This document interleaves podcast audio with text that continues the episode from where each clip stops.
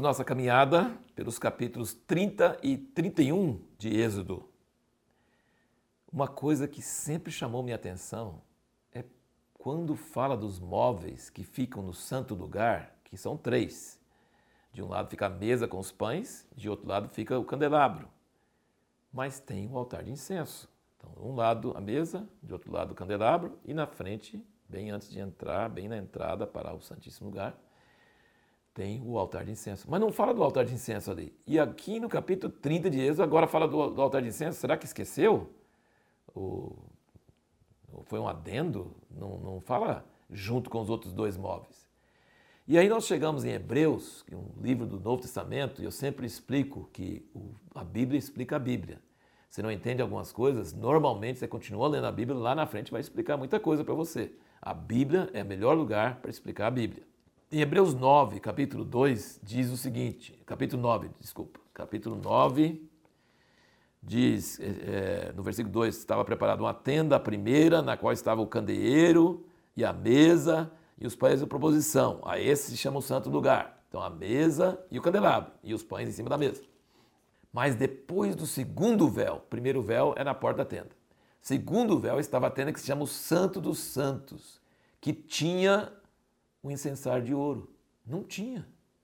E a arca do pacto, todo coberto de ouro em redor, na qual estava um vaso de ouro, que tinha o maná e a vara de arão, que tinha brotado e as tábuas do pacto.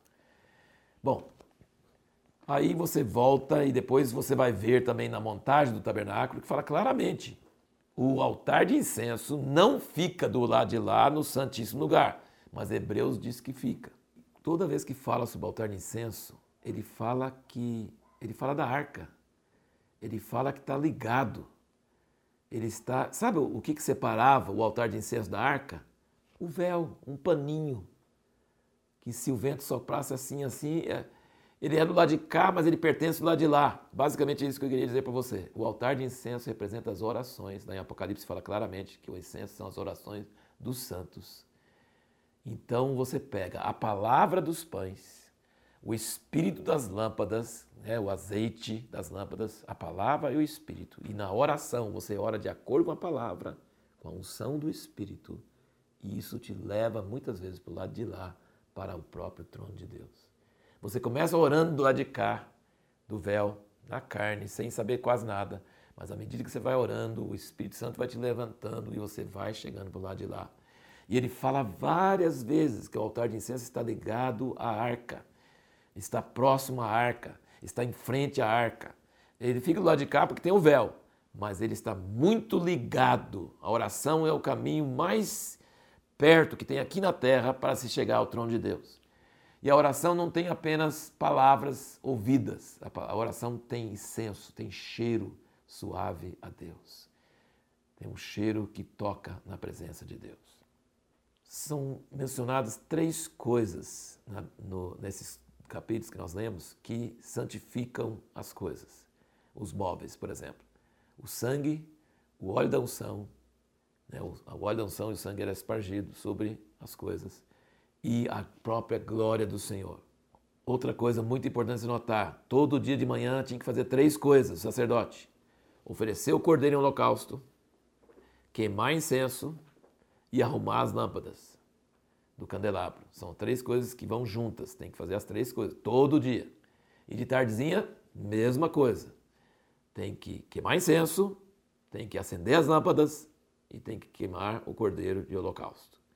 Então nós temos essas três coisas e estão muito ligadas. A oração está muito ligada, o incenso está muito ligado com as lâmpadas do candelabro. Muito ligado com as lâmpadas e muito ligado com a presença de Deus no Santíssimo Lugar na arca.